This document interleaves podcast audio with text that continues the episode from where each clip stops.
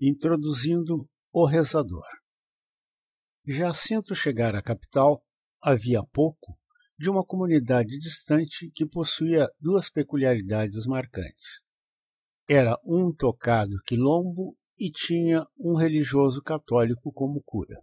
Assim, no seu leito de morte, arrasado pela febre que jamais o acostumara a ver consumidos parentes, amigos e vizinhos, e no momento de fuga da letargia, que cedeu espaço à razão, pediu por um padre.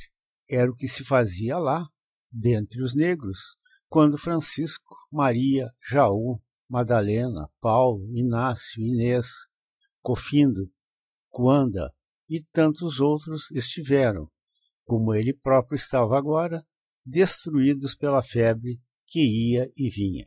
E o bom Padre Branco, imerso em sua longa, um dia preta, descorada e remendada batina, aparecia sempre com palavras de consolo, umas e outras rituais, ininteligíveis, mas de uma bela sonoridade.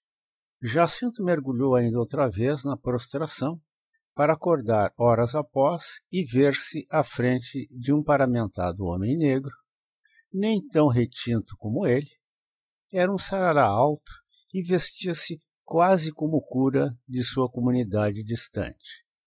Chegou a sentir no religioso, com satisfação, o olor de incenso, no quilombo apenas inalado, e em algumas datas cristãs mais marcantes. No torpor, na névoa que envolvia sua cabeça destroçada, pôde recolher fragmentos das pessoas e coisas no pequeno quarto em que se encontrava conseguiu ouvir o recitar de um rosário de palavras que soube, apesar de todo o desconforto de seu corpo doente, eram latinas. É um padre. Veio-me dar a extrema unção, pensou, recolhendo do fundo de si um resquício sobrado de satisfações. Fez-se uma fagulha, apenas uma chispa de alegria no olho de onde escorreu a lágrima eremita e balbuciou: Padre. Não, meu filho. Eu sou o rezador. O vírus da febre amarela havia já surrupiado quase tudo de vida que seu corpo saudável entesourara. Assim, não tinha mais como entender a diferença entre padre e rezador, se é que havia alguma. Mergulhou ainda outra vez na inconsciência, a caminho do fim. Mas parece que a psique de Jacinto não quis encontrar o descanso perene sem resolver aquele pequeno problema. Mais outra vez, recolhendo o que sobrara de suas energias, articulou, hesitante: Rezador? De que igreja? Ah, filho, aqui não se pode entrar na igreja.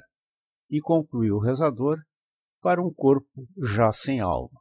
Eu tenho minha casa de rezas. Tranquilamente, ministrou o óleo dos enfermos.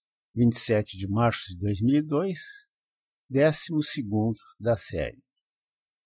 Gravado em agosto de 2010.